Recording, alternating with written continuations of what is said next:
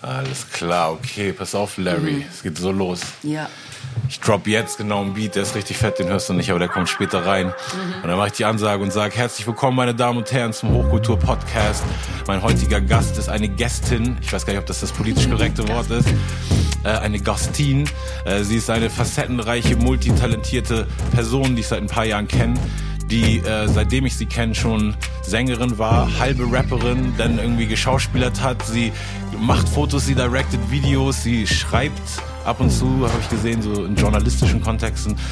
Sie macht sehr viel, sie ist äh, aus dem Ruhrpott und wohnt jetzt hier in Berlin und es ist Larry Poppins. Nennst du dich immer noch so, Larry? Ich nenne mich nur auf Instagram so. Ja, ne? Ja, Mann. Eigentlich, mein Name ist Larry, da steht auch Larry. auf den Alben drauf. Ja. Aber trotzdem werde ich immer wieder so als Larry Poppins zitiert und ich so, ey Leute, Deutschland. Ja. Das ist nur mein Instagram-Name. Das war der, am Anfang aber schon der volle Künstlername. Nee, noch nie. Nie. Das war einfach so, okay, Larry gibt's schon bei Instagram, wie nenne so. ich mich? Ey, Larry Poppins. War echt nur, That's it. äh, nur der Ich Instagram. hätte auch Larry Potter sein können oder Larry Potter du, ist das, Cool. so. Ja. Wie, wie weit bist du eigentlich daran vorbeigeschlittert, eine Rapperin zu werden? Weil ab dem Punkt, wo ich so dich auf dem Schirm hatte, so mit deinem ersten Release, äh, von dem ich mitbekommen habe, dem ersten auf Universal, ähm, da fand ich, es war irgendwie echt so, man hat so gemerkt, die Art, wie du singst, ist natürlich vom Gesang geprägt, hast ein mega Melodietalent, aber die Art, wie du deine Stimme benutzt, hat mich eigentlich immer eher an, an, an einen Rapper benutzt, äh, erinnert oder irgendwie Ja, mir das Gefühl gegeben, so Hip-Hop ist ein großer Einfluss bei dir. Ja, voll. Wie ist so deine musikalische, was war das erste, was du musikalisch gemacht hast? Ähm, ich habe nie so richtig darüber nachgedacht zu rappen, weil ich, ich glaube, also ich kann nicht rappen. Hm. Also ich liebe halt rappen. Ich rapp auch immer, wenn ich betrunken bin oder so. Lauren Hill ist die erste, die ich auspacke, weißt Hm. Okay. du? Auf jeden Fall, aber das darf einfach niemand hören. Aber wieso, wenn du jetzt Lauren Hill mitrappst, was passiert denn? Was war scheiße? Weil deine funktioniert. Stimme ist geil, dein Rhythmusgefühl doch eigentlich auch, also kann eigentlich nicht viel schief Ja, ich würde es total gerne machen, aber ich denk nicht wie ein Rapper, weißt Hm. du? Wenn ich sehe, wenn, wenn wir zusammen schreiben oder so, du denkst wie ein Rapper, du denkst in Reimen. Ja. Wenn ich schreibe, ich denke überhaupt nicht an Reime. Hm. Ich habe nicht dieses Ding im Kopf, dass ich irgendwas schreibe und dann habe ich den nächsten Satz und Ja. einen Reim, weißt du? Okay. Und das ist natürlich nicht so, nicht so ein Vorteil, beim, wenn man rappt. Also was war die erste Musik, die du quasi gemacht hast für dich, mit der du, wo du irgendwie Leute gefunden hast und äh, oder was für eine Herangehensweise eher so über Jam Sessions oder war es das erste Mal schon im Studio direkt oder? Aber bei mir war das so ein ganz komischer Weg. Also ich kam so, ähm, ich habe irgendwie, nachdem ich schon Musik gemacht habe und auch schon Sachen aufgenommen hatte, erst angefangen, Musik zu lernen, wie man Musik wirklich macht und wo sie herkommt, weil ich schon ganz früh, ich habe schon mit zehn irgendwelche Musicals gespielt und wurde dann irgendwann von irgendeinem so Plattentypen, Plattenfirmentypen aufgegabelt mit Okay. 14, 15 und dann direkt so durch diese Maschine gepresst. Du hattest so immer den Appeal sozusagen, dass du es kannst und dass du Genau. so eine Performerin bist, bevor du überhaupt für dich wusstest, womit du den Ja. Rahmen füllst. Genau. Also ich habe immer gesungen und es war dann irgendwie auch so eine Pop-Ecke. Ich habe aber auch immer geschrieben. Ähm, und dann hat es echt eine Weile gedauert und musste auch irgendwie viel lernen und zu lernen irgendwie so meine, meine Sprache, meine Stimme zu finden, ähm, bis ich dann irgendwie gemerkt habe, ah, okay, so vielleicht jetzt mal mit einer Band und lerne noch mal ein Instrument. Und also ich bin so, als ich schon lange Musik gemacht habe, habe ich erst gelernt, wie man wirklich, wo das herkommt, Ja. das Gefühl in mir Musik machen zu wollen. Weil die letzten Sachen, also nach dein, deinem ähm, Hip-Hop-Album, wurde es ja irgendwie gefühlt immer, ähm, also hat man immer mehr gemerkt, dass da so ein Singer-Songwriter-Approach mehr ist, als jetzt nur so ein Gib mir mal ein Beat und ich sing drüber. Mhm. Ja, ne? ja, also irgendwann Voll, so, glaube ich, vor drei Jahren schon waren super viele Videos äh, bei, bei Insta immer von dir, wo du entweder Klavier spielst und live dazu Mhm. singst oder mal Gitarre spielst auf der Bühne. So, das kam erst dann auch zu dem Zeitpunkt dazu oder also Mhm. hast du früh als Kind irgendein Instrument schon gelernt? Ich habe Klavier gelernt, Hm. Aber habe mich da überhaupt nicht für interessiert. Habe halt irgendwie immer gesungen, habe aber gleichzeitig auch immer ähm, Schauspiel gemacht und getanzt ganz lange und habe mich immer so darauf konzentriert. Okay. Wollte eigentlich immer Schauspielerin sein. Und war dann aber so, okay, als Schwarze in Deutschland kann ich dann irgendwie entweder eine, also Landen im Tatort spielen oder in eine Wasserleiche irgendwo. Deswegen war ich so, vielleicht doch lieber Gesang. Ähm, und irgendwie bin ich dann da so reingerutscht, dadurch, dass ich Curse kennengelernt habe und der mich irgendwie mitgenommen hat und mir Sachen gezeigt hat und Chima und so, diese ganzen Jungs, die ich dann früher auf dieser Live-Ebene kennengelernt habe, die haben mir einfach voll viel gezeigt. So, Und was waren dann die ersten Interaktionen? Warst du auf, ey, die kann singen, cool, ich habe hier einen, einen Hook, sing den mal oder komm mal auf die Bühne und sing Mhm. mal irgendwas, was es schon gibt? Oder war es direkt irgendwie so ein kreativer Prozess, mit dem du Es war immer viel live. Ich bin da auch so eine Jammerin. Ich bin schon, ich improvisiere viel und bin auch, habe schon immer auf der Bühne gestanden. So Bühne ist immer so mein erstes Ding gewesen. Das mache ich seit ich irgendwie neun, zehn Jahre alt bin. Also Ja, wenn irgendwie eine ich, Band auf auch. der Bühne ist, dann so. Das finde ich, man, merkt man auch im positiven Sinne, so das eine Mal ähm, haben wir was, eigentlich das einzige Mal, wo wir richtig was zusammen gemacht haben, ähm, musikalisch war ja für das Projekt, was ich mit Chefcat gemacht habe. Mhm. Und da kamst du eben auch rein und dann hast du gehört, wir rappen irgendwie unsere Strophen über irgendeine Frau, die Crack in der Küche kocht und du auch so, okay, gib mal ein Mikrofon. Und das war einfach so der First Take und ich war so, oh nee, das ist genau das, was wir brauchen, weil es eben super sick irgendwie war und trotzdem mega musikalisch ja. und du bist eben auch nicht zu schade aus dieser ähm, Komfortzone oder ja, vielleicht Komfortzone von so weiblicher so, ich bin eine Sängerin, jetzt muss alles so la la. Oh, nee, weißt gar du, nicht. diese, ich hasse das. Ich wehre mich da ja total äh, gegen. Meine Stimme ist ja auch sehr, das ist jetzt so verschiedene Facetten, ja. aber wenn ich so sehr straight und gerade ist sie sehr klar, sehr ja. gerade, so sehr poppig. Ja. Und ich mache ja echt schon immer alles. Ich habe viele Jahre ja. Whisky getrunken und Zigaretten geraucht. Also absichtlich gemacht, meinst du, um dagegen zu arbeiten? Hast du ich glaube unterbewusst. Ich glaube unterbewusst kam das so ein bisschen. Aber bei mir ist es auch so, dass ich eigentlich, wenn ich singe, ich kann immer viel besser singen, als ich zu jedem Zeitpunkt auf jedem Tonträger oder mhm. live gesungen habe. Und so ein ganz großer Teil, warum ich, warum es dann nicht rauskommt, ist, dass ich so dann denke, ich, es klingt eben zu clean oder zu nice mhm. dann. Und dann versuche ich so ja. irgendwie noch die Edge so zu finden, die beim Rap ganz leicht reinzumachen ist, so dass Voll. es kratzt und so. Aber das geht dann teilweise in der Range, ja, wo ich singe, ja. nicht. Und so. Also das, das ist echt viel mit Unsicherheit immer beim Singen. Ne? Also ich finde ja eh so psychologisch ist Rappen einfach eher so, also von der Grundhaltung, ne, so. Und auch wie die ganze Defensive. Ja, die Attitüde kommt halt Attitüde so ein bisschen mehr mit. Ne? Und, und, und Singen ist eigentlich so, ne, so richtig aufmachen, mhm. so, ne? also unsere großer ja, ja, Gesang. Das stimmt. Ja. Das stimmt total. Was war denn äh, der, der Punkt, wo du gedacht hast, okay, das äh, könnte mehr als ein Hobby sein und das führt dich in irgendeine Richtung? Oder war es eh, dass auch jeder Schritt so zum nächsten geführt hat, dass du deine Entwicklung bis heute eigentlich mhm. immer so ich dich glaub, nie fragen lassen hat, was mache ich jetzt als nächstes? Es gab einfach nie so einen Plan B. Hm. Also ich habe nie irgendwie ernsthaft, ich habe auch studiert und so, hm. also was ohne Medienwissenschaften. Medien- und Kulturwissenschaften, ja. habe das auch abgeschlossen und so. Hm. Ähm, aber einfach nur, weil mh, hm, weil, weil ich konnte, weil ich irgendwie ein gutes Abitur hatte und weil ich so, meine Mama ist bei der Bank, die war so, klar, wird jetzt erstmal studiert. Ne? Ähm, Aber schon auch aus eigenem Interesse, also hattest ja, du zu dem Zeitpunkt das Gefühl? Genau, ich hatte auch gar nicht das Gefühl, ich muss jetzt mich ja. auf eine Sache, ich habe immer, bin jemand, der immer vielgleisig gefahren ist. Mhm. Aber es gab nie so wirklich einen Zweifel, dass ich Musik mache. Ich glaube, mhm. ich erzähle, dass ich mein erstes Album mache, seit ich 15 bin oder so. Geil. und, und als du dann studiert hast zu der Zeit, war das aber auch wirklich nebenbei und du hast trotzdem durchgehend immer irgendwas Kreatives? Ja, ich habe immer irgendwas gemacht. Also ich habe irgendwie mhm. gleichzeitig, äh, weiß ich nicht, geschrieben oder gemodelt oder irgendwie gesungen oder in irgendwelchen Coverbands gespielt oder so. Ja. Und das Studium, als du es dann abgeschlossen hast, hat war da irgendein so Punkt, wo du gedacht hast, ah ja, damit könnte ich ja das jetzt direkt machen, inhaltlich, mhm. oder?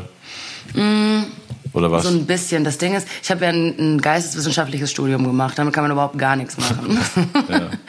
ähm, äh, aber es war so ein bisschen es war schon sehr klar, ich mache jetzt irgendwie nicht den Master. Also mhm. wenn ich jetzt überlegt hätte, was mache ich jetzt, was nicht kreativ ist, ähm, ich konnte mir nichts vorstellen, was ich machen möchte mit meinem Leben, wofür ich ein abgeschlossenes Studium brauche. Ja.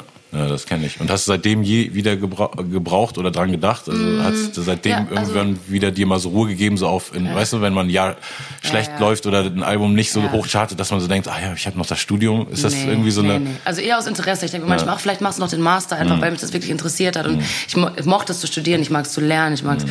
neue Sachen kennenzulernen. So, das ein, so Studieren macht Bock. Hammer. Ja, das ähm, ist cool, wenn man, also ich mag es auch zu lernen, aber ich habe es voll spät ja. gemerkt und eben nie über diesen akademischen Weg, weil meine ganze mhm. Schule eben mich so geprägt hat, dass ich irgendwie dachte, Lernen ist scheiße, weil es immer nur, weißt du, ja, ja, ja, verstehe. zu viel Sachen, die mich nicht interessieren, mit Druck und so. Und dann habe ich eigentlich erst durch dieses, durch die eigenen Interessen und durch Hip Hop irgendwie überhaupt diesen Zugang gefunden zu meinen eigenen Talenten und zu, zu auch diesem Biss, weißt du, dass ich wirklich so zehn Stunden am Stück Bock, irgendwas ja, ja, durchziehe. Dass man weiß, wofür man es macht, genau, irgendwie, dass einem das was bringt, ne? Ja. Und äh, ähm. dein erster Tonträger, von dem ich vorhin geredet habe, da wo auch das ähm, System hieß das damals? Du, äh, ja. Dann die Single? Ja. Ähm, war das dein Debüt-Tonträger oder habe ich irgendwas vorher verpasst? Ich habe äh, System war auf zwei, also ja, also mein, mein Debütalbum, hm. äh, Future Deutsche Welle, genau. da war System drauf und davor habe ich ein Mixtape gemacht. Ah, genau. Das hieß, wie hieß denn das? Glaube Larry Says, Larry mhm. Says, genau, wie mein Blog okay. hieß es. Und da, da war auch schon, auch schon genau. Das war einer der ersten Songs. Also ich habe vorher auch rumgeschrieben, hatte so ein mhm. Projekt mit Curse und Shima, wo wir Sachen gemacht haben und wo wir auch mhm. Songs gemacht haben, die aber irgendwie keiner haben wollte. Und dann habe ich in dem ähm, Zusammenhang die Bee Gees kennengelernt. Mhm. Beat G's, Beat G's. Ähm, mit denen ich dann mein erstes Album gemacht habe und da in, irgendwie in den allerersten zwei Sessions so einfach rumblödeln, ausprobieren, mhm. das Direktsystem entstanden und Paris und irgendwie mhm. so Songs, die dann doch irgendwie die Richtung angegeben haben für mich. Und dann hast du das Mixtape rausgebracht und dann hat das, äh, also auf jeden Fall dieses System hat ja einen Bass mhm. gehabt, glaube ich, bevor es auf mhm. dem Album schon rauskam. Ja. Und daraufhin waren dann kamen so Labels, Managements und wurden auf dich ähm, aufmerksam. Ja, das kam durch, nee, ich habe äh, Bad Time Blues, ich habe eine Live-Version von Bad Time Blues gemacht. Mhm. Dass ich dann hinterher noch mal, ich glaube ein Jahr später noch mal released habe als Single oder so. Mhm. Es gab eigentlich nur die Live-Version davon. Und das hat ähm, Jan Delay online gesehen und der hat das gepostet. Oh, nice. Und so kam, so habe ich einen Bass bekommen. Ach krass, wusste ich gar nicht, mhm. dass er da was mit zu tun hat. Das naja, ja werde ich heute noch drauf angesprochen. Ja. Also Jan, die hat auch seine Karriere gelauncht. Ach, krass, ja, nice. Haben wir was gemeinsam auf jeden Fall. Meine ersten Sachen waren auch über Jan. Auf jeden Fall. Ja, der ist auf jeden Fall ja. der einzige wahre, wahre A&R in Deutschland. Ja, krass. Und ähm, dann ging es los, das hatte Hype. Und wie war dann der Prozess? Deal mhm. bekommen? Genau, das hatte irgendwie ein bisschen Hype ich habe Mucke gemacht weiterhin, wie waren das? Und dann kam, glaube ich, dann kamen verschiedene Leute irgendwie auf mich zu. Mm, und dann war ich am Anfang bei Chimperator Department. Ich glaube, die gibt es gar nicht mehr. Das ist eine Dependance von mhm. Chimperator. Ähm, es, es, ging alles relativ organisch und relativ. Entschuldige, ja. Ähm, ich habe einfach irgendwie weiter Mucke gemacht in diesem, in diesem Studio mit den Bee Gees. Es war so eine musikalische Familie, die mich voll aufgefangen hat, wo ich irgendwie lernen konnte, ähm, mich so kennenzulernen mhm. als Solokünstlerin und zu gucken, was ich sagen will und wie ich das sagen will und was gerade mein Thema ist. Mhm. Und ähm, ich glaube, ich musste mich da so ein bisschen freistrampeln von allem, was mich vorher umgeben hat, um so rauszufinden, was ich überhaupt machen will. Mhm. Ich habe auch viel schon mit, mit Künstlern zusammengearbeitet und als ich mit dir dann zusammengearbeitet habe, habe ich gemerkt, das ist ein Unterschied und ich weiß nicht, ob es vielleicht auch so ein Generationsding ist, dass im Idealfall vielleicht von Generation zu Generation ein bisschen besser wird, dass die Künstler, mit denen ich vorher gearbeitet habe, die eher so in meiner Generation waren oder vielleicht älter sogar noch sind, oft ich so gemerkt habe, das sind Frauen, die irgendwie von Männern gelernt haben, wie sie Musik machen. Mhm. Weißt du, weil es einfach ein sehr männlich dominiertes Feld total. ist oder ja, war. Ne? Ja. Und eben die Technik auch damals nicht zugelassen hat, wie heute gibt es eben so viele, weiß ich, irgendwelche 15-jährigen Mädels, die mit einem mega Setup, weißt du, einfach so Laptop, Interface, Mikrofon sich zu Hause aufnehmen, ihre YouTube-Dinger machen und das klingt mega. Es geht eben jetzt von der Technik, aber es ging ja auch nicht immer so. Und ich habe dann mir immer darüber Gedanken gemacht, warum ich in dieser Künstlerwelt, wo ich mich eben nur aufhalt, also ich weiß nicht, chill nicht auch noch mit irgendwie mhm. vielen anderen Leuten außer Musikern und, und Künstlern und warum ich da so wenig Frauen treffe, die so auf diesem gleichen krassen Künstlerfilm sind. Das habe mm. ich mich immer gefragt. Mm. Also diese, diesen, diesen Kunsttunnelblick einfach so sehen. Mm. Ich habe dann mhm. eben Sängerinnen kennengelernt, die äh, mega schöne Stimmen hatten und so und dann im Prozess gemerkt, eigentlich haben sie nie wirklich gelernt, Künstlerin zu sein, sondern wurden mhm. immer nur als Instrument mhm. eingesetzt so und und dadurch wissen sie auch nicht halt, so viel. Ich glaube, das ist immer, also teilweise noch so, es ist anders ein bisschen geworden, weil die Möglichkeiten anders sind. Aber es wird dir halt auch, äh, oder wurde dir als Frau auch sehr leicht gemacht in eine bestimmte Schiene. Mhm. Also es gibt dann, das gab auch immer dann irgendwie tausend Männer, die einem irgendwie abgenommen, Dinge abgenommen haben, die irgendwas in einem gesehen haben, mhm. weil hm. man irgendwie aussah oder irgendwie eine Stimme hat und die dann gesagt haben, das ist genau das, was du machen musst, ohne ja. es auch unbedingt aufzupressen, aber einfach ähm, einem Dinge aus der Hand genommen haben. Es mhm. wird einem viel aus der Hand genommen. Ähm, und ich glaube, also ich musste mich da auf jeden Fall rausstrampeln. So total. Also ich war da komplett drin, aber gar nicht, nur ich würde gar nicht sagen, das ist jetzt die Schuld unbedingt von irgendwelchen Männern, sondern man kann ja jederzeit sein eigenes Ding machen. Ich kann ja. jederzeit mich hinsetzen und meine Gitarre lernen und meinen eigenen Film durchsetzen wollen. Aber, aber wie hast du das so ähm, wahrgenommen am Anfang? Also wie, wie, wie kam die Förderung? Also du kamst eh mit Sachen an und die Jungs haben, haben dann einfach versucht, so deine Gedanken, wenn du es noch nicht, weil am Anfang weiß man ja auch nicht die mm, Fachsprache, ne? Total. Du sagst, ich will da jetzt das irgendwie so. Ich Sachen gesagt am also, Anfang. Die Töne müssen sich da mehr anschleichen. okay, Cool, aber das waren also ähm, auch super liebe Jungs eben, ne, die das leicht gemacht haben, also mhm. in diesem Prozess mhm. und die ein gutes Gefühl gegeben haben, da mhm. das zu lernen. Ja, also ich glaube, ich hatte, es ist beides. Ich war am Anfang in so einem so eine Art Bandkonstrukt, da war es, ich glaube, die Jungs wollten total mein Bestes, mhm. aber hatten trotzdem eine sehr genaue ähm, Idee davon, was es, was es sein soll, das mhm. ganze Ding. Und sicherlich habe ich da auch mit reingespielt, weil ich noch gar nicht so genau wusste, was, mhm. was ich da überhaupt bin. Ähm, und das hat dann aber auf lange Sicht nicht funktioniert. Trotzdem habe ich da wahnsinnig viel gelernt und wahnsinnig mhm. viel mitgenommen, einfach durch die Zeit, die die da auch investiert haben, wie man schreibt und wie man so, ne, da habe ich schon, oder, ähm, Ja, doch, vom kreativen Prozess her, zumindest auf der Songwriting-Ebene. Ähm, trotzdem, glaube ich, habe ich mich erst wirklich so zum Künstler, Künstler entwickelt, als ich als ich alleine gemacht habe, als ich alleine da stand und irgendwie alleine die Entscheidung treffen musste und mich nicht so richtig nach links und rechts umgeguckt habe. So. Und jemand anders gesagt hat, nee, mach das mal so, ich möchte das so, ich möchte das so. Ähm, und das ist aber, also mit den meisten Leuten, mit den meisten männlichen Produzenten, ist, also nicht mit den meisten, aber mit auch vielen, die ich kenne, ist es auch echt ein Kampf. Also es ist echt schon so ein, es ist ja egal eigentlich, ob jemand jetzt mehr oder weniger Arbeit hat oder so. Nicht so, wenn ich will, dass das so ist, dann will ich das so. Ich singe den Scheiß doch auch hinterher. Ja, klar. Ähm, Aber es ist ja eben auch einfach teilweise natürlich einfach, also teilweise vielleicht auch so Mhm. ein bisschen machoides Gehabe, aber teilweise bestimmt auch einfach nur die Künstlervision.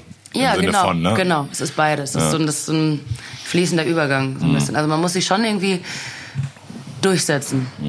Tauschst du dich viel mit, mit Frauen da aus oder in deiner, im Laufe deiner Karriere, wenn du denn so andere Sängerinnen oder weißt du, Leute, die, Mhm. du, die irgendwie als, als deine People sozusagen siehst, ähm, weil es ist ja auch so, dass dann hinter den Kulissen, es gibt ja auch so wenig Female Producer oder Female, Voll, ja. also Female Songwriter fallen mir jetzt schon direkt eine Handvoll Ja. ein, so, Ja, aber. Female Producer, Female Engineer, ganz selten, dass man das ins stimmt. Studio kommt und die technische Person da äh, eine Frau ist, so, hast du da irgendwie auch immer das Gefühl gehabt, ähm, oder hast du das Gefühl, man muss dann ein Netzwerk aufbauen oder dass du gefördert werden muss auch?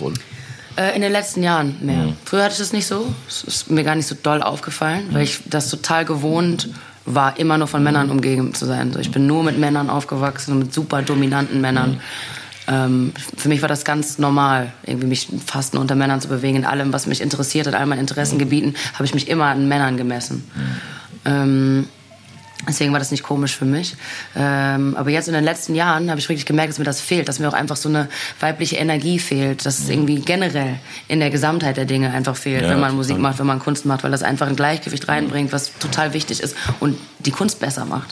ja, genau. Und es gibt eben auch keinen Grund, ne, dass, dass da so, so eine Mhm. Ja. Unterbesetzung ist, außer dass, dass Genau. man sieht, so, Ja. dass, dass viele Mädels, die ranwachsen, sich gar nicht in diesen Positionen sehen, einfach weil sie noch nie vorher von Frauen ausgefüllt wurden, glaube ich. Ne? Ich glaube, Mhm. Ja, man muss sich total. irgendwie immer Weil man irgendwie anders sehen. aufwächst, irgendwie als man wird irgendwie anders erzogen und man beschäftigt sich mit anderen Dingen. Mhm. Ich glaube, die Zeit, wo man irgendwie als Mädel nicht immer, das ändert sich schon mehr, aber wo Mhm. man halt irgendwie als Mädel, äh, wie, was ziehe ich jetzt an und wie finden die Jungs mich oder was auch immer, Mhm. sitzen, sitzen die Jungs halt zu Hause und üben Gitarre. So.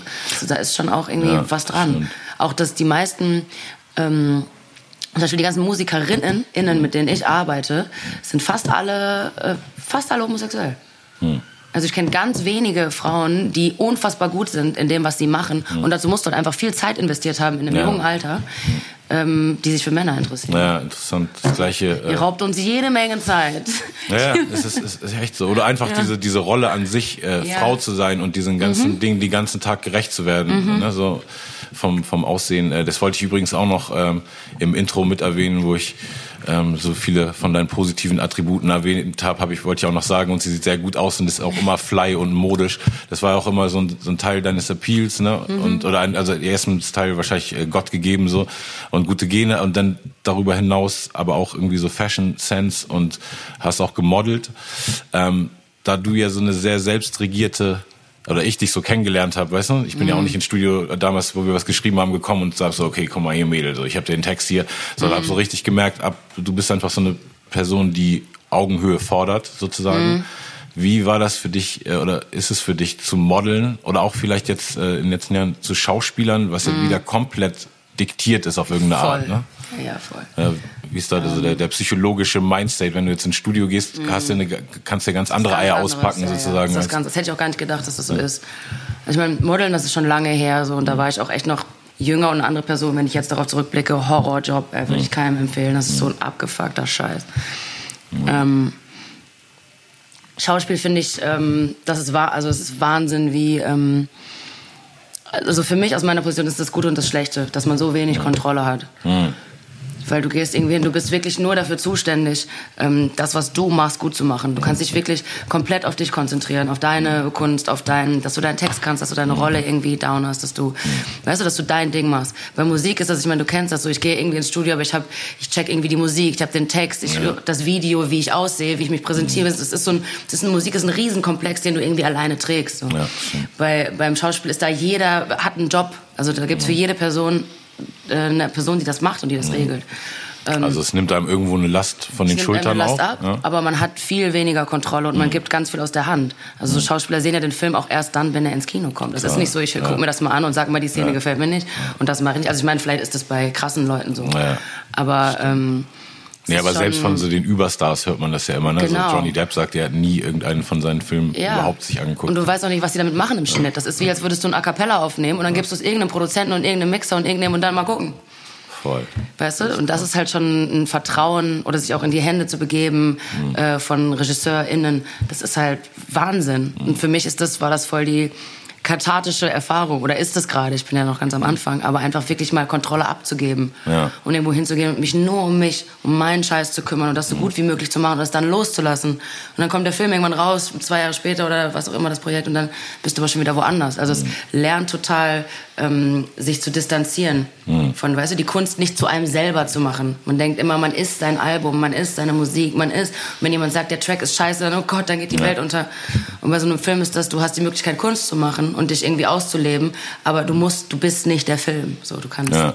Und das ist irgendwie, finde ich, eine echt gesund, gesündere Art, mhm. Kunst zu machen als bei Musik. Ja, hört sich auf jeden Fall gut an. Bei mir ist so bei Schauspiel auch der eine Grund, also ich hatte auch, glaube ich, seit Anfang meiner Karriere, also seit Anfang 2000, wo es dann ne, kommerziell losging, mhm. immer irgendwelche komischen Anfragen, auch mal im Tatort einen Drogendealer mhm. zu spielen oder so. Natürlich. Hab's nie gemacht. Ähm, Tatort einen Drogendealer. Hab dann irgendwann auch so durch viel selber, also Videos drehen und da teilweise Rollen spielen müssen, so mhm. gemerkt, wie weit ich komfortabel bin. Hab so gemerkt, so mit, mit Mimik, Gestik und so total.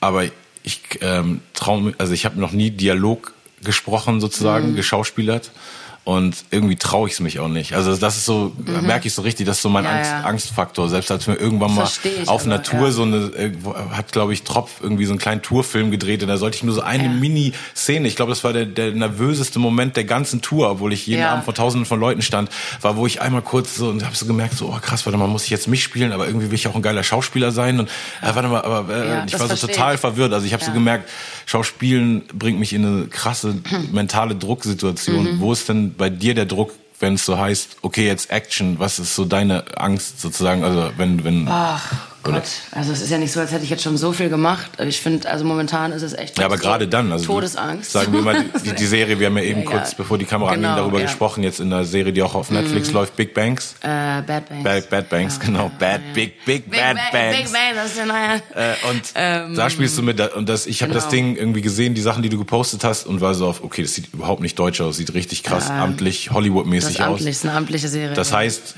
wenn das Bild am Ende amtlich ist, war auch das Set amtlich. Absolut. Und da stehen viele Leute so so Absolut, und dann, und dann ja. hast du eben noch nicht zehn ja, Filme ja. gemacht und da nee, stehst nee, du. Das war das erste. Erster Tag, erste Szene, wie ist da. Horror, ich hatte Todesangst. Also wirklich, ich weiß nicht, wann ich das letzte Mal im ganzen Leben so aufgeregt war.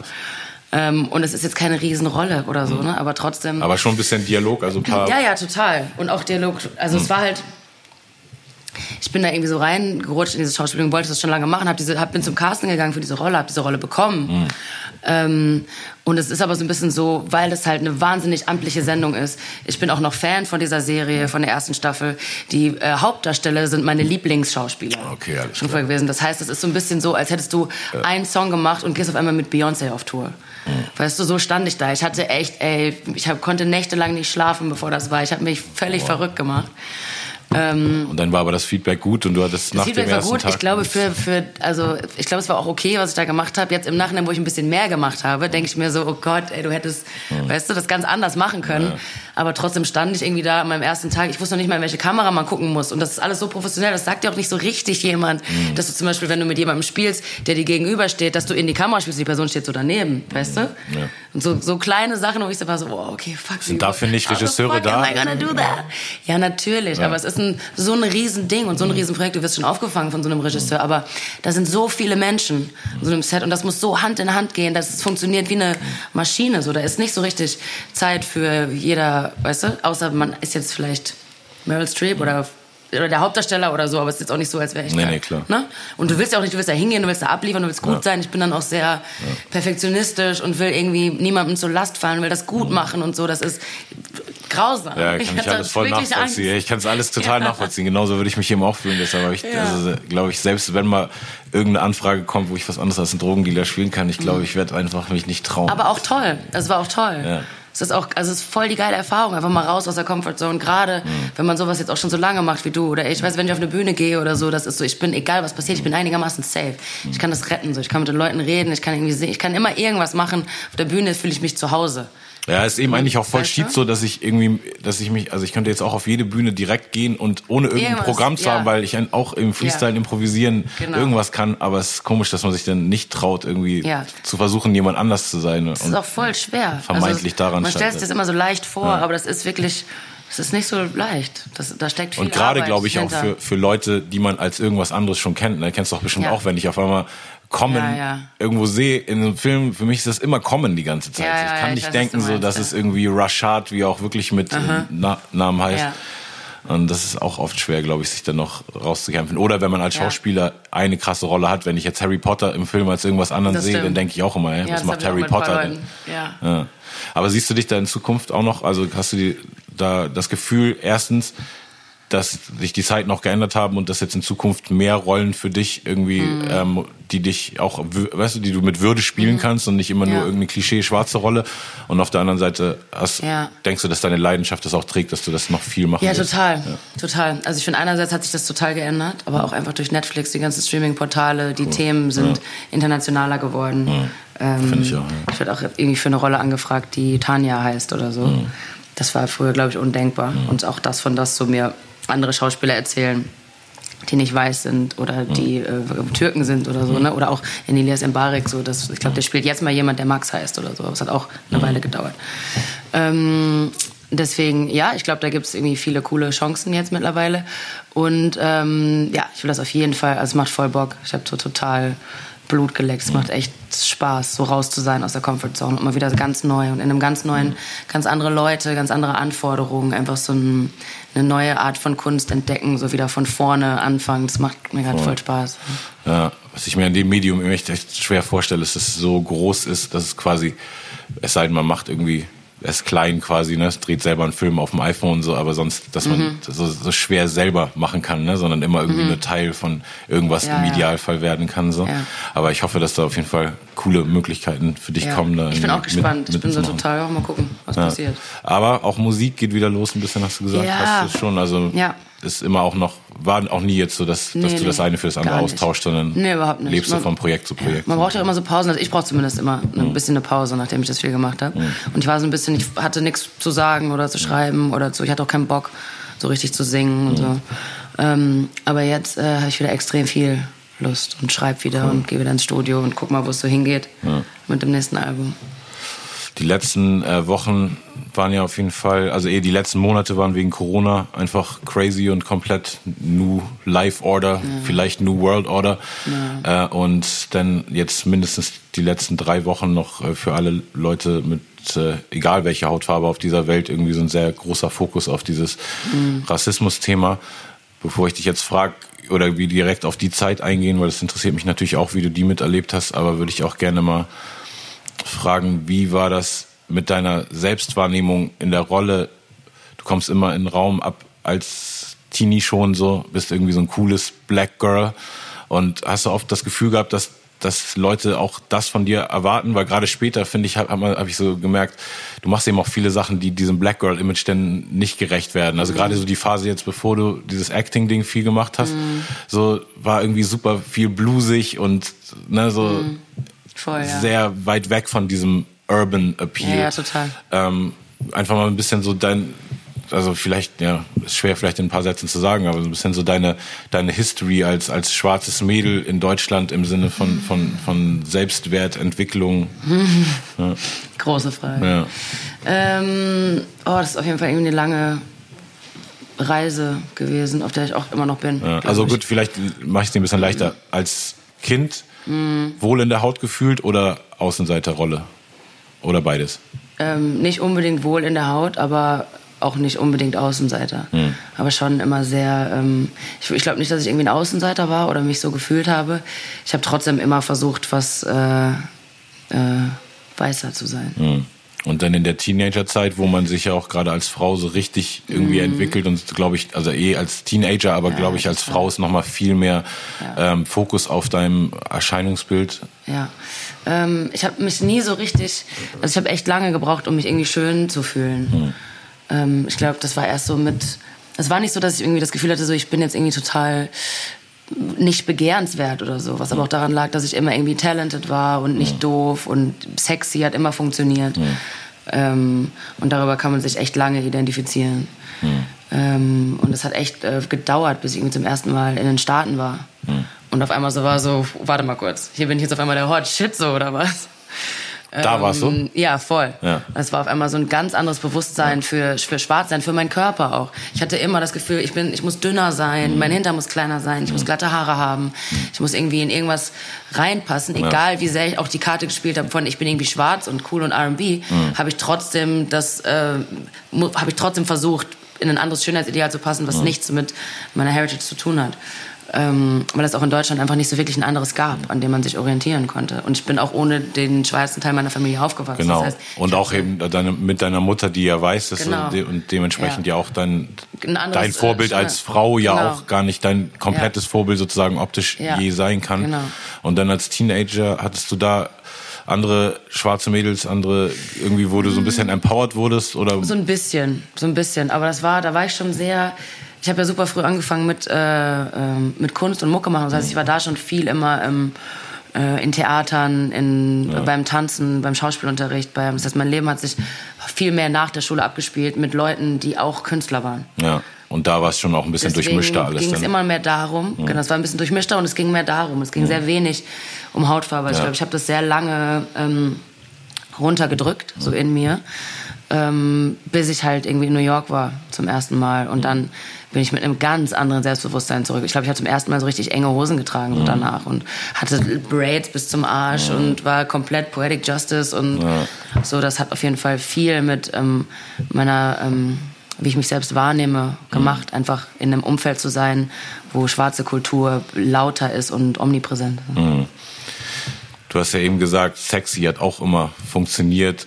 Ähm, wie, wie ist das? Also ich, ich kenne es ja auf irgendeine Art, weil Fame und Charme ja ungefähr auch ne, so das Äquivalent ist. Also mhm. ich, ich weiß eben auch, wie man damit spielt, aber mhm. bin auch nicht so aufgewachsen, dass ich jetzt denk, weißt du, dass ich so als mhm. Teenager so dieses Male Feedback also bekommen habe, so dass ja. ich, dass ich so richtig mich als sexy Typ je, weißt du? So, also ich, ich hab, Nein. Nee, also ich habe auch nie so über Sex richtig gerappt oder also echt nur ganz ganz wenig, so weil ich mhm. vielleicht auch da wieder ein bisschen dieser schwarze Komplex, weil ich mit so vielen mhm. Weißen aufgewachsen bin, dass ich so dachte, Schwarze und diese ganze Klischees eben so hyper ja, sexualisiert, ich will mhm. da, weißt du, mich nicht mhm. mit anschließen, mhm. aber ähm, ich, ich finde eben eh, also Frauen so faszinierend als Mann natürlich und dann immer so faszinierend, wenn auch Frauen das hinkriegen, ähm, sexy und flirty zu sein. Mhm. Aber es kann natürlich auch super viel zu Nachteilen führen, weil Total. jeder zweite Dude, den du kennenlernst, Total. dann einfach denkt, du bist in ihn verliebt, auch wenn du vielleicht ja, ja. nur dir einfach so eine nette oder flirty Art ja, äh, angewöhnt mhm. hast. Ähm, hast du je diese Art bewusst benutzt oder dich dabei erwischt, dass du sie benutzt? Äh, weil irgendwie hört sich das auch gerade mm. so an, als wenn du es jetzt ein bisschen wertest im Sinne von hat immer funktioniert. Also hast du irgendwann ja, so gemerkt, total. so, boah, irgendwie habe ich war, war ich vielleicht ein mm. bisschen zu flirty total. unterwegs oder? Ich, glaub, ich war nicht, ich weiß gar nicht, ob ich flirt. Nee, oder flirty oder einfach so dieses Image mm. ausstrahlen, dass man seine ja. weiblichen, ja, ja ist komisch, hier sind ja, Mann. Sorry, ich habe mich abgewaschen. Es ist so ein Mittelding. Also ich glaube, ich war schon immer auch schon als der Junge war einfach sehr körperlich. Mm. Ähm, in meiner ganzen Art und in meiner Wahrnehmung und sehr schon als Kind irgendwie. Ähm, aber auch sehr früh, so sehr. Ähm, frühreif ist vielleicht das falsche Wort, weil das war gar nicht vom Kopf her so und so. Ich bin eigentlich voll der Spätzünder gewesen. Ich hatte super spät auch erst Sex und so. Also es war nicht das, aber so körperlich und von der Art und Weise, wie ich mich bewegt habe, die Themen, mit denen ich mich auseinandergesetzt habe, worüber ich reden wollte und so. Es war schon super sexuell immer und hatte auch immer dieses, ähm, ähm, glaube ich, auch viel den Hintergrund, dass das äh, einem immer so die Aufmerksamkeit beschert hat. Also ich glaube, ich habe das schon viel auch benutzt aber eher ähm, unbewusst. Eher unbewusst, weil ich nicht so richtig das Gefühl hatte, ich bin irgendwie besonders crazy hübsch oder irgendwas, sondern das war aber immer was, was halt so funktioniert hat. Und ähm, hast du diese äh, Art von, von Reizen, die du ausstrahlst, immer nur quasi auf deine persönliche Femininität und deine Reize bezogen oder war da auch dieses, also hast du viel dieses Exotinnen-Ding auch mitbekommen, ähm, wo, Auch, du, ja. wo du so das Gefühl Auch, hattest, also so ich, okay. ich komme aus dem Pott. So. weiß Also nicht, es was das heißt. Ich komme nicht aus dem Pott, was Ja, heißt okay. das? Naja, aber es gab schon, es ist halt schon, die Leute sind sehr ehrlich ne, und sehr direkt und so und nicht unbedingt Mhm. ja. ähm, äh, global viel unterwegs. Mhm. Vom Ding her jetzt würde ich sagen, ja, so bodenständige Leute. So. Mhm. Ähm, und klar, da gab es voll viel so, ja, normalerweise stehe ich nicht so auf schwarz, aber du bist echt hübsch. So. Mhm. Also es ist schon viel, mir ganz viel begegnet. Und auch ganz viel so dieser Exotismus. Ähm, Dafür wird ja da, ähm, darüber, genau, Exotismus und auch ähm, Colorism ist, glaube ich, auch das Wort. Ja, da hattest du auch einen, einen Post zu gemacht, glaube ich, vor ein paar Ja, Tagen. Ne? Und, ja. ähm, und viele Mädels, gerade gerade Light-Skin Girls, äh, die zum Glück jetzt ihre Position nutzen und ähm, darauf hinweisen, dass jetzt Rassismus, Mhm. Absolut, auch wenn ja. man dieses schwarze Thema äh, versteht oder Ja. verstehen will, ein bisschen Fokus drauf legt, dass man auch nicht denken kann, weil wir alle von uns sagen, wir sind schwarz, egal in welcher, Ja. in welcher, Ja, weißt du, von, absolut. von beige bis zu echt dunkel sind alle schwarz und ähm, jetzt gibt es eben dieses Wort, ich weiß nicht, wie lange es schon gibt, aber auf jeden Fall in diesem aktuellen Kontext gerade taucht es super viel auf. Mhm. Ja. Mhm. Colorism, kannst du das mal ein bisschen erklären? das ist natürlich auch so eine Art, nicht unbedingt Rassismus, aber das ist eine Art Hierarchie. Eine Hierarchie ist auch das falsche Wort, aber ein, ein, ein, ein System unter Schwarzen gibt, wie das sich daran orientiert, wie dunkel jemand ist. Und dass da auch irgendwie getreten wird in alle Richtungen. Und dass ähm, natürlich wir alle von Rassismus betroffen sind, aber dass ich auch weiß, dass zum Beispiel äh, meine Hautfarbe oder der Shade meiner Blackness oder so mir auch teilweise geholfen hat oder mich in eine Position gebracht hat, die mir Vorteile gebracht hat. Wohingegen es zum Beispiel, ähm, weiß ich nicht, bei jemandem wie Nikita oder so, die einfach sehr dunkel ist, ähm, die hat mit ganz anderen Problemen zu kämpfen gehabt als ich, so Ja. in der deutschen Medienlandschaft. So die, total. die, ich bin mir sicher, dass die sich ein paar Sachen anhören musste. So, das ist, das ist wirklich ein Wahnsinn, wo die es hingeschafft hat, so mit, ähm, äh, mit, äh, mit, der, mit der Dunkelheit ihrer Haut. So. Ja. Es ist einfach so, muss man einfach so sagen. Voll. So, es ist für jemanden wie mich, gerade so im Showbusiness, viel leichter. Ja, das ist eben auch alles aus historischen Kontexten, ne? weil sowohl in der Apartheid in Südafrika, für die Leute da draußen, die es nicht checken, es schon dieses System gab, dass eben ganz schwarze Black waren und Ja. die, die so wie wir waren, waren colored. Und die Colored haben immer die Position über den Schwarzen, aber unter Ja. den Weißen. Das heißt, wenn ich jetzt irgendwie ein Ja. weißer Restaurantbesitzer bin, habe zehn Angestellte und den einen Typen, der von denen der Boss ist, dann ist der in unserer Hautfarbe und alle anderen sind dunkler Genau. als wir. Ja. Und dann natürlich auch in der ganzen Sklavengeschichte in Amerika, dass da die ähm, helleren öfter die Sklaven waren, die dann ins Haus konnten. Ne, so. Genau. Und Ja. die anderen auf dem Feld waren Ja. sozusagen. Und Ja. also auch so eine ganz äh, ähm, ist immer noch verbreitet. psychologisch, einfach, genau, also genau. indoktriniertes Ding. Ne? bist, Genau. Desto tiefer, ja. desto tiefer bist du. Genau, ja. In allen, in, in allen gesellschaftlichen Schichten eigentlich. Voll. Hier, so. The, the, wie war das nochmal? Henry 3000 hatte doch dieses, ähm, diesen Aufdruck auf dem Overall, wo drauf stand, why is it that um, the darker you are in no matter which uh, social class you are, you, the darker you are, the more you suffer Ja. vom Ding her. So. Ja, ja da gibt's auch keine logische Antwort drauf, außer Nee. eben, äh, dass es so irgendwann mal so gebaut Ja, wurde so und jetzt müssen jetzt müssen wir es irgendwie auseinanderbauen zumindest die Leute die die Interesse haben da mitzumachen ich habe jetzt in letzter Zeit echt das Gefühl dass die Debatte schon ein Schritt tiefer ist also ich Mhm. einmal auf Deutschland bezogen hier habe ich noch nicht das System systematisch hat sich irgendwas geändert so Mhm. in Amerika haben sich systematisch aufgrund des Drucks echt in den letzten Mhm. paar Wochen viele Sachen geändert oder sind auf dem Weg dahin, ernster genommen zu werden. Und äh, wie hast du diese ganze Zeit jetzt erlebt, seit diesem George Floyd-Ding und dem Tag, wo man einfach, du wahrscheinlich auch auf deiner Timeline nicht mehr da drum rum konntest, weil Ja. ja. Ich finde, ähm, es, fühlt, es fühlt sich alles so am, also am Anfang war es sehr, sehr, ich habe mich sehr ohnmächtig gefühlt. Ich war sehr traurig und sehr ähm, überfordert. Ähm, auch irgendwie viel geheult und es war irgendwie viel, weil auf einmal so ähm, Türen geöffnet wurden ich glaube, in ganz vielen Schwarzen, egal wo, die wie lange verschlossen waren. Ganz viele Dinge, die man nicht sagt, die man nicht fühlen wollte, Dinge, die man so unter den Teppich gekehrt hat, damit sie einen nicht verletzen. Das dicke Fell, was man sich so aneignet als Schwarzer auf dieser Welt oder als nicht weiße Person auf dieser Welt, ähm, wurde einem so abgerissen mit einem Mal. Und auf einmal waren so alle Wunden offen und man, es war wahnsinnig anstrengend, hm. sich da... Ähm, nicht aus den Latschen zu kippen. Also ich habe echt irgendwie eine Woche oder zwei gebraucht, um überhaupt irgendwas, mich irgendwie positionieren zu können, ja, überhaupt irgendwas sagen zu können. Ähm, jetzt im wenn es so, als es so Normalität geworden ist, sich mit dem Thema auseinanderzusetzen und mit mhm. den Themen auseinanderzusetzen jeden Tag, empfinde ich es sehr, empfinde ich es als sehr ähm, befreiend und sehr positiv ähm, und sehr empowering. Mhm. Also ich habe das Gefühl, und das war schon an dem Tag, nach, nachdem das mit George Floyd passiert ist. Ich habe das Gefühl, ich gehe mit einem anderen Selbstbewusstsein auf die Straße. Ich fühle mich in meinem Schwarzsein viel stärker und selbstbewusster und ähm, einfach nur aus dem Grund, dass ich ähm, mich nicht mehr entschuldige. Hm. Einfach nur, dass ich nicht mehr das Gefühl habe, ich muss irgendwem irgendwas erklären oder ich bin irgendwem schuldig, jetzt irgendwie gefällig zu sein, damit er nicht irgendwas über mich denkt und nicht denkt, ich wäre so und so. Also man ist auf einmal so, whatever you think about me is on you. Mhm. Und das ist total befreiend. Und mir war gar nicht so bewusst, wie wenig davon vorher da war. Interessant, krass. Das ist die Perspektive. So habe ich es noch von keinem gehört. Also viele haben gesagt, dass sie ähm, nicht viel dazu sagen konnten jetzt im Moment. Mhm. Ne, also auch gerade viel, also von Afrop und auch Mega, mit Mega mhm. hatte ich vorgestern gerade ein Interview. Und Leute, die auch viel immer dazu gesagt haben, ne, ganze mhm. Alben über diese Themen gemacht mhm. haben und so.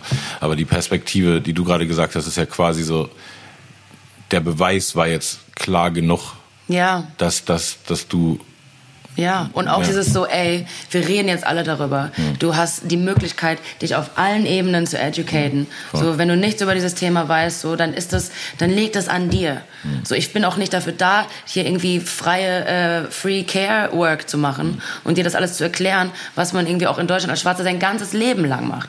Wenn du auf irgendwas irgendwie reagierst, dann musst du dann auch noch erklären, damit sich die andere Person nicht irgendwie komisch fühlt. Dann musst du sagen, nee, du bist aber kein Rassist. Und dann musst du noch nicht so, I'm just, I'm not doing it anymore. Ja. So, und dann, man ist zum ersten Mal, oder ich fühle mich zum ersten Mal so, so, und ich muss auch nicht. Mhm. Alles, was du nicht weißt, so, yeah, you're gonna get a stinky look. Mhm. So. Und ich entschuldige mich dafür auch nicht. Und ich bin auch nicht aggro oder so, aber ich mhm. bin einfach so, ich habe einfach nicht mehr so Bock. Mhm. Einfach nicht mehr so Bock. Und ich finde, man ist jetzt so, nachdem das alles so extrem hochkocht und immer noch so ist, so, jeder kann selbst die Arbeit investieren und sich informieren. Mhm.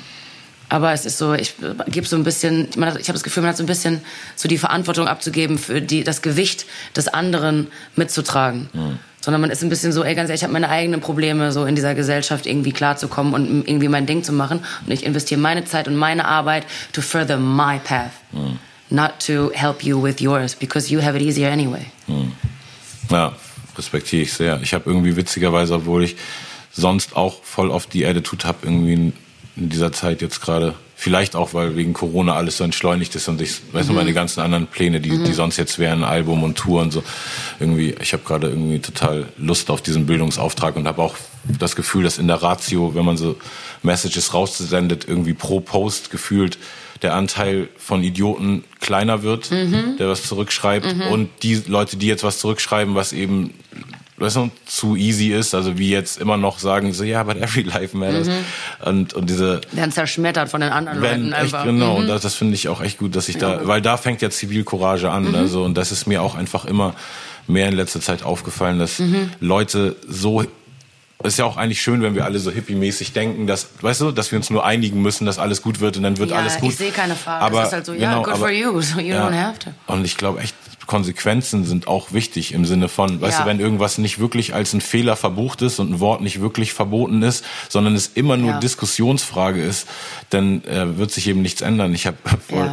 gestern so ein witziges Comedy-Ding gesehen von äh, Roy Woods Jr. heißt der Typ, mhm. der so sagt, äh, Gay People, äh, die, die sind so krass, die sind kriegen alles einfach gebacken, was sie als Community gebacken kriegen wollen. Jede mhm. Woche gibt's drei mhm. neue, drei neue Worte, weißt du, für die du äh, in Knast kommst, wenn du mhm. eine schwule Person so nennst. Und, äh, und Black Folks, we've been working on the N-word since 1806 mhm. oder so, was meinte.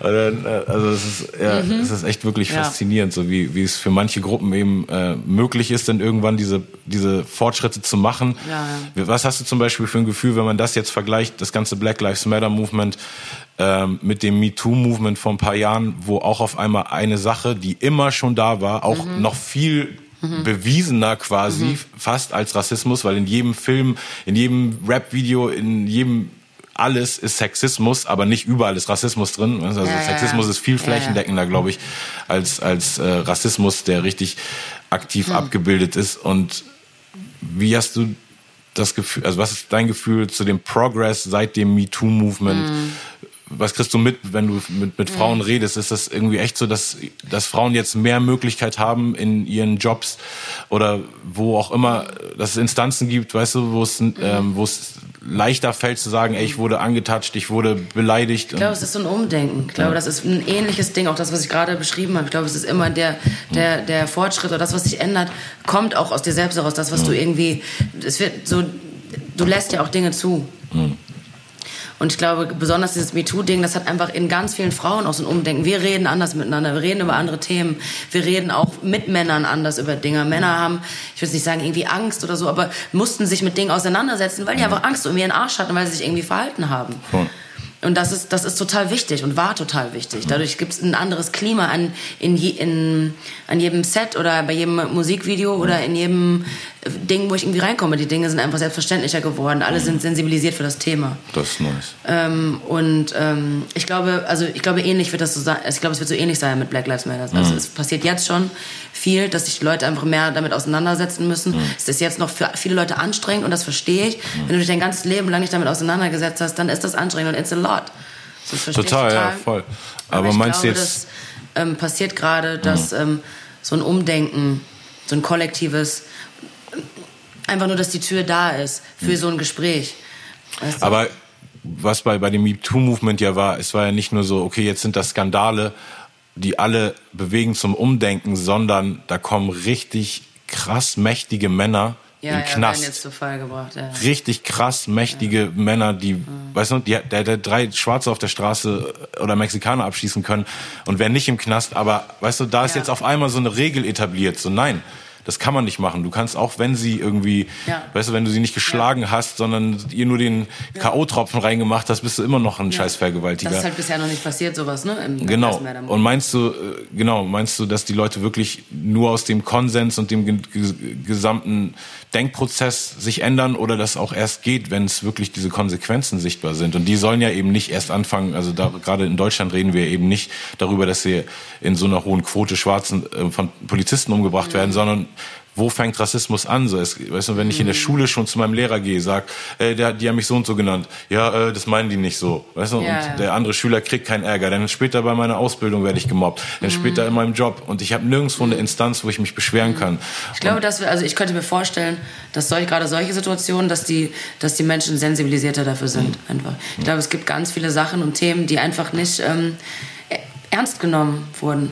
Und ich glaube, sowas wird jetzt ernster genommen. Oder äh, das würde ich mir wünschen, zumindest, dass es so ist. Trotzdem fällt mir oft auf, dass ähm, ich schon auch echt in der Blase lebe. Oder wir alle, gerade in dieser Künstlerszene und in, dieser, äh, in, den, in der Welt, in der wir uns bewegen, das ist schon eine Blase. Das ist echt nicht überall so. Also manchmal in den seltenen Fällen, wo ich irgendwie total raussteppe, so aus meinem Umfeld. Mhm ich hatte das letztens irgendwann, mir fällt es gar nicht mehr ein, wo das war, war ich auf einmal wieder, bin ich so einem krassen Sexismus begegnet, dass ich so war so, Krass, ich war so richtig geschockt. Mhm. Also gar nicht so irgendwie blöd angetan, sondern ich war richtig so. So was gibt's noch? Ich war so, ja. what? Ja. ja. das stimmt. Also es ist total, ähm, wir sind da schon echt irgendwie in der Blase. Ja, das stimmt auf jeden Fall. Das äh, glaube ich automatisch, wenn man sich so in Künstlerwelten bewegt, dass diese oberflächlichen Faktoren einfach uns viel mhm. weniger beschäftigen, weil wir irgendeinen, mhm. irgendeinen Tunnelblick auf irgendwas mhm. Größeres ja, haben. und weil wir auch mit Menschen nur zu tun haben, die auch Zeit haben. Und ähm, die Muße, sich mit so Dingen auseinanderzusetzen, weil unser Job ist, ähm, uns selber zu checken. Mhm. Die meisten Menschen haben dafür nicht die Zeit und auch nicht, die, ähm, auch nicht den Job. So, die haben irgendwie die arbeiten, wer weiß wie viele Stunden am Tag, kommen nach Hause, sind müde, wollen Fernsehen gucken, gucken sich die Scheiße an, die im deutschen Fernsehen läuft, wo irgendein beknackter, keine Ahnung, ich will jetzt über niemanden herziehen, aber wo du halt einfach nichts irgendwie lernst, was dich inspiriert, wo einfach immer wieder nur Klischees untermauert werden. So, wie sollst du da raus, weißt du, setzt du dich, und dann hast du noch zwei Kinder zu Hause oder drei oder so, wie, also wann setzt du dich dann hin und liest dir im Internet Black Lives Matters durch? Oder setzt du dich dann hin und überlegst dir nochmal, Weißt du, das ist schon. Nee, genau, deshalb muss es eben.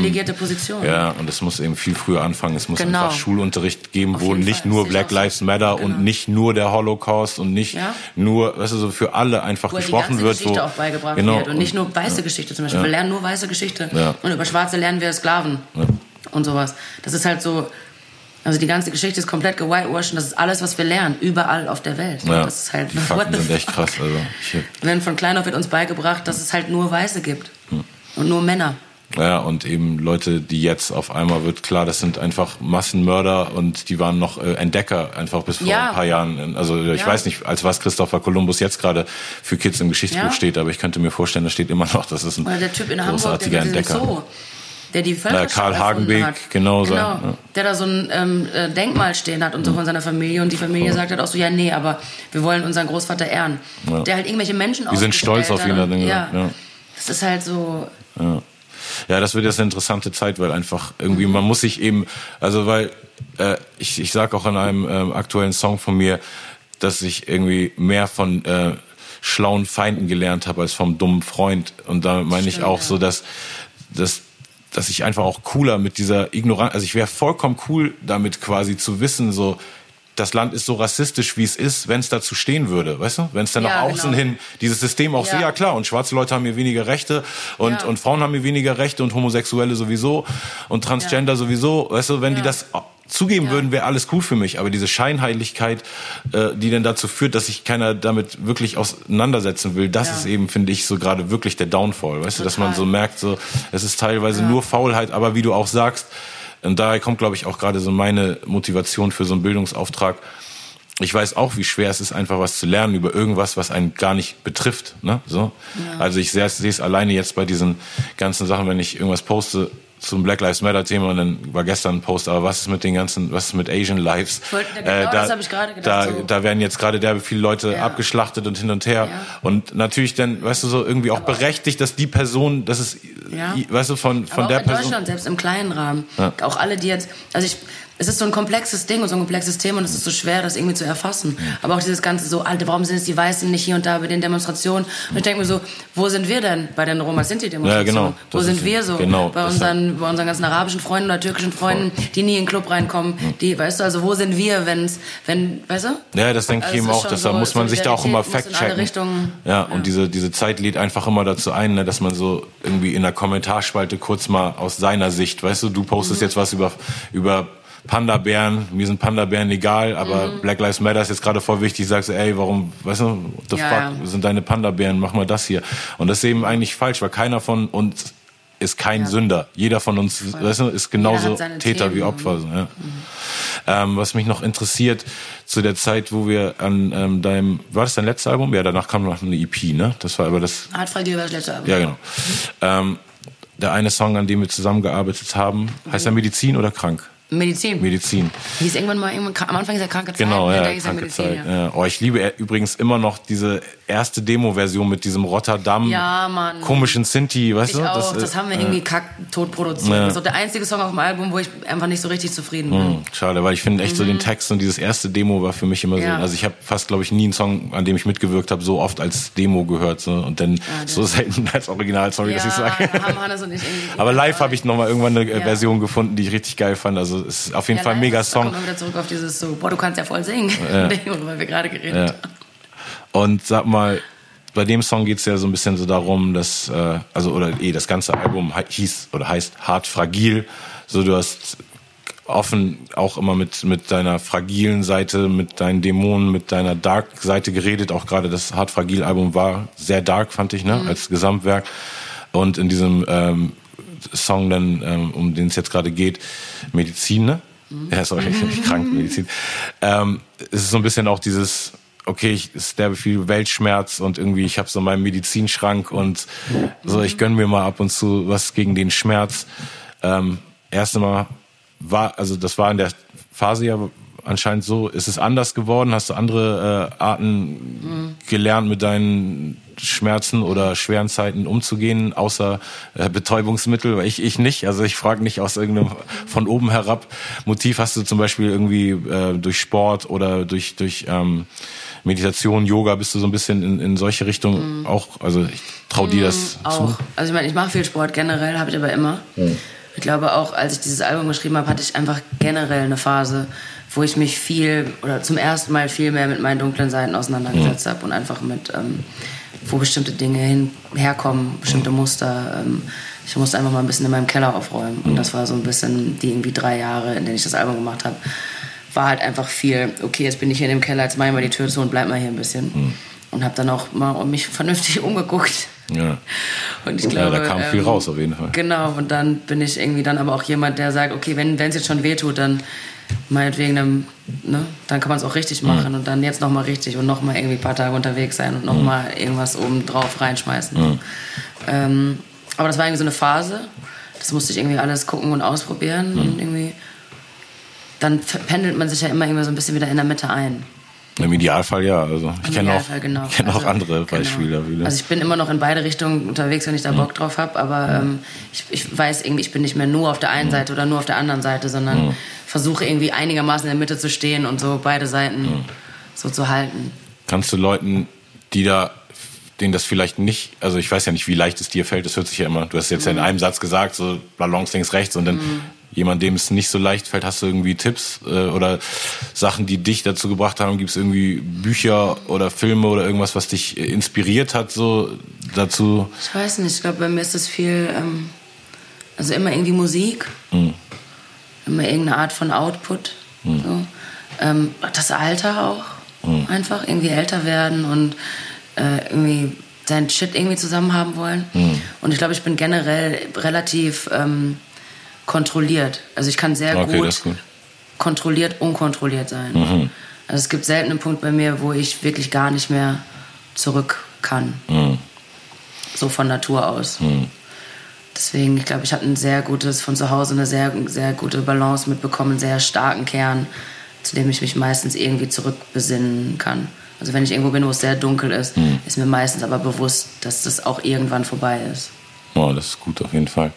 Freust du dich aufs Älterwerden, weil du gerade das so mm, als so ein ja, positives voll. Ding, also weil voll, irgendwie das ja total. bei voll vielen Frauen, dass man, weißt du, und das ja. wäre, also du. Das, heißt, das Außen, ne? Man, ist, man hat das Gefühl, man ist nicht mehr schön. Ja, genau, oder dass man, dass eh dieses so ein krasses Tabuthema ist, dass man, genau. weißt du, so teilweise ja, nicht mal. Also, also es ist schon schwer, es ist schon ätzend, es ist schon irgendwie ah, okay, wo jetzt, okay, jetzt gehöre ich nicht mehr richtig zu denen und zu denen gehöre ich aber auch nicht. Und da, mhm. also so ein bisschen, ne, gerade so im Showbusiness. Mhm. Wenn ich mir angucke, die ganzen Mädels, die Songs rausbringen, die sind zehn Jahre jünger als ich. Mhm. Weißt du? Stimmt, ja.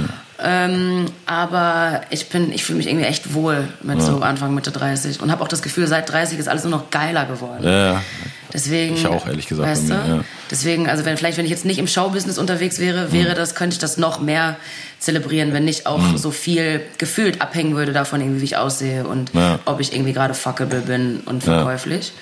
Ähm, aber ähm, ja, ich nehme das einfach so mit als Teil, oh.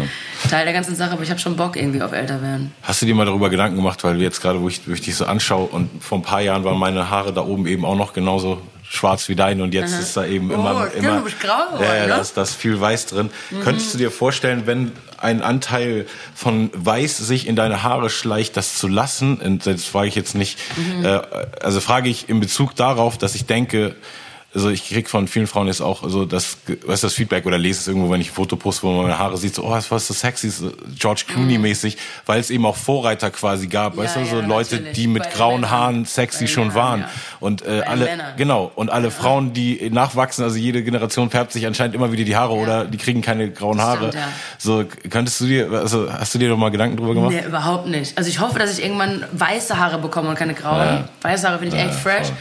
Ähm, aber nee, ich glaube, dieses ganze Aussehensding, ich bin ja generell irgendwie so ein Mensch mit viel ästhetischem Stilempfinden oder mhm. so, würde ich sagen. Also bei mir ist immer, wie ich aussehe, eher so ein nicht so richtig so ein Ding, als bist du alt, sondern eher so, okay, was ist denn jetzt der Look? Mhm. Weißt du? Also ich bin ja. so, okay, bin ich jetzt schon ready für so Erika Badu so und so? Oder bin ich jetzt, weißt du, ich bin eher so, okay, was mache ich jetzt im nächsten Quartal meines Lebens? Okay. Was ist so mein ja. Look? Okay. Also es ist eher so das. Also ich kann mir total vorstellen, irgendwie weiß oder graue Haare zu haben. Mhm. Es kommt echt drauf an, was für ein, was für ein Look ja. ich gerade fahre. Ja, voll, weil es irgendwie, ich, mhm. es war auch keine geplante Frage, aber es war mhm. wirklich so, wo ich dich gerade gesehen habe, dachte ich so, ey, eigentlich bist du wahrscheinlich eine der wenigen Frauen, wo ich mich nicht wundern würde, wenn wir uns, weißt du, in 15 Jahren mal auf mhm. der Straße treffen und dann hast du irgendwie eine graue Strähne da drin und dann sieht das voll fly aus und ist mhm. eben dann, weißt du, so ein, endlich mal eine, die es wagt, weil dann kann man es eben ja, auch ja. machen, weil es ist ja auch irgendwie Nature. Ne? Also ich finde es eben auch wirklich gerade jetzt äh, diesen diesen Trend ähm, also auch in Berlin hier sehe ich so viele krass operierte Frauen einfach, weißt du, so in allen, also so geworden, ne? weiße Frauen mhm. und viele, viele mhm. arabische oder türkische Frauen mhm. einfach auch mit so krassen. Das ist das ganze Kardashian, ja, genau. Trend, das ist irgendwie es ist so komisch, weil man immer das Gefühl hat, je mehr, ähm, diese Schere wird immer größer. Mhm. Es werden immer mehr Frauen oder generell das ganze Beauty-Ding wird so aufgeklärt. Mhm. Immer mehr Frauen sind irgendwie super natural und body positive mhm. und so. Aber auch immer mehr extrem irgendwie die Gesichter gemacht oder einem ganz bestimmten Schönheitsideal nacheifern. Ja. So, es ist irgendwie, man sieht beides gleich viel. Mhm. Was hast du generell oder guckst du, äh, wenn du auf der Straße bist, so die Welt so ein bisschen so an auf, okay, äh, was für eine Generation wächst nach und also was hast du für ein Gefühl, wie Mädels jetzt aufwachsen? Hast du das Gefühl, irgendwie es, es wird schon, mhm. also auch vielleicht auf Frauen generell bezogen, aber auch, mhm. auch, auch auf Mädels, wo du dich so drin siehst. Wenn, wenn du jetzt so eine junge Larry einfach, weißt du, hier irgendwo durch Kreuzberg hopsen siehst, so, mhm. was, was ist so dein Gefühl? Denkst du so auf, oh cool, die hat die und die Möglichkeiten, die ich nicht hatte? Oder? Ja, ich schon das Gefühl. Also ja. ich habe schon das Gefühl, dass irgendwie die jüngeren Mädels einfach viel mehr schon aus sich irgendwie machen können und viel weniger es ist so ein komisches kapitalistischer Satz, aber viel weniger Zeit verschwenden, mhm. irgendwie zum Kern der Dinge zu kommen mhm. und das zu machen und zu erreichen, was sie, mhm. was sie gerne machen möchten. Es gab, als ich irgendwie 19 war, dass ich war gar nicht auf die Idee gekommen, ich bringe jetzt ein Album raus. Ich war so, jetzt gehst du erstmal studieren, jetzt machst du, jetzt reist du nochmal und so. Stimmt, ja. Was irgendwie cool war, weil ich habe mhm. deshalb irgendwie viele Dinge gemacht, ohne diesen Druck zu verspüren von, ich muss jetzt irgendwie irgendeine Karriere machen. Ja. Ähm, aber heute ist das schon so, dass die halt schon mit 19 sind, die schon so, ich muss jetzt mein Album fertig haben und mhm. das ist schon was anderes. Ja. Mhm. Aber gleichzeitig, also ich, ich habe drei jüngere Schwestern. Hm. Ähm, und die sind halt absolute Endgegner. Also irgendwie schon so mit 18, äh, mit äh, 18, 21 und 25. So, die sind oh. halt so, mit denen führe ich Diskussionen über Schwarzsein und Frausein und hm. so. Das ist, da bin ich irgendwann einfach ruhig. Okay, Hammer, ne? Ja, so, das ist halt, die sind einfach ganz anders am, äh, am Zahn der Zeit, so, weil die einfach in dem Alter, wo man noch wahnsinnig viele Informationen aufnimmt, als wärst du nichts und dich auch für wahnsinnig viel interessierst, hast du einfach Zugang zu allem geilen Scheiß. Total. Und da glaube ich auch der Vorteil der Social Medien, dass die eben connected sind mhm. alle schon, ne? Also oder mhm. dass, dass dieses ganze ja. äh, Connecten in seiner Interessengruppe oder da, ja, wo total. du dich siehst, irgendwie so von Anfang an mitgegeben wird und das mussten wir alles ja, das, ja, ja, im Nachhinein erst. Wenn du das irgendwie lernen. sehen, lernen willst, dann musstest du das suchen. Mhm. Du musst irgendwie aus eigener Intention. Heutzutage musst du einfach nur irgendwie mhm. mit so einem Cacher ja. auffangen und mal gucken, was im Netz ist. Ja, man, cool. Ja, das, das freut mich ja, dass du da, da neue äh, Generations da in deiner Familie auch nachwachsen. Ich finde die, geil. Und, äh, ich finde die, find die so cool. Ich finde die richtig cool, also die jüngeren Frauen vor allem. Ja. Sehr beeindruckt von Frauen. Ich auch gerade jetzt Frauen. in dieser äh, in dieser ganzen äh, Zeit hier ähm, in den letzten paar Wochen, was dieses schwarze Thema angeht, äh, echt super Respekt an, an alle Sisters. Also ich finde, also nicht Wahnsinn. an alle, so eh an alle, aber die, genau wirklich nur Wahnsinn, ja. nur starke Frauen, die gerade diese ja. Diskussion leiten. Ein paar äh, von uns Männern, die irgendwie was dazu sagen, aber auch äh, was ich so mitkriege so an, mhm. an Netzwerken, so die Frauen sind auf jeden Fall äh, mega einfach ja. und ja, engagiert, vernetzt und da passiert viel auf jeden Fall. Mhm. Ja, ähm, wenn Corona vorbei ist, dann drehst du erstmal wieder Filme oder was machst du, bis Corona vorbei ist? Machst du Musik? Was, mhm. was passiert in nächster Zeit? Auch nicht. Mhm. Ich schreibe gerade Mache ich mir gerade wieder Mucke. Lass mal auch mal wieder was machen. Ja, lass, unbedingt. Ähm, auch mit dem da, der da auf der Couch sitzt. Ja, unbedingt. Ja. ähm, ich mache Mucke gerade, da habe ich irgendwie voll Bock drauf. Hm. Irgendwie wieder, ich habe irgendwie so eine andere, neue Leichtigkeit. Cool. Habe ich das Gefühl. Ja. Ich habe gerade so ein bisschen Bock, einfach so zu machen. Hm. Es macht gerade sehr viel Spaß, ein bisschen egoloser Mucke zu machen. Ich muss nicht, nicht, nicht jedes Snare muss Larry schreien. Ja. Das ist eine ganz neue Erfahrung für mich und macht oh, Spaß. Ja. Ähm, und ja, und dann hoffe ich, dass ich irgendwie was drehe. Vielleicht Ende des Jahres oder nächstes Jahr. Mal gucken. Ja, hoffe ich auch für dich auf jeden ja. Fall. Und eh, dass du einfach dein Multi, äh, was auch immer dich interessiert, weißt du, dieser Leidenschaft folgst, ja. weil ich finde es einfach irgendwie nice zu sehen, weißt du, du bist eben eine der Personen, wo auf Instagram, ich habe erst seit ein paar Jahren Instagram, aber seitdem irgendwie kennen wir uns auch und folge ich dir und ist einfach nicht so voraussehbar, weißt du? So, mhm. das, das mag ich irgendwie so, dass, dass, ja. dass man einfach merkt, du hast so voll viel in dir und irgendwie mal schreibst du für irgendeine Zeitung irgendein mhm irgendeine Seite über irgendein Thema, was dich interessiert und hast da irgendwie einfach, finde ich, ein geiles Niveau gefunden in ganz vielen äh, Ecken dieses Landes oder dieser Kultur mitzuspielen. Deshalb ein hochkultureller Gast, checkt sie aus, Larry Poppins, nur auf Instagram, sonst ist sie einfach nur Larry mit einem R. Und äh, Das hast du so gut gesagt. Ja, ne? Ja, Mann. Ja, das ist eben wichtig, weil gut, es gibt ja auch noch Nenas Tochter Larissa, die ist dann ja auch Larry ja. als Sängerin, aber die ist eben mit Doppel-R. Mit Dopp Doppel-R. Also musste sie, glaube ich, auch nehmen, weil sie, weil du schon vorher da warst, habe ich auch so gesagt. Auf jeden Fall. Ey, Party People, das war der Hochkultur Podcast. Abonniert oder macht irgendeinen Scheiß. Ciao.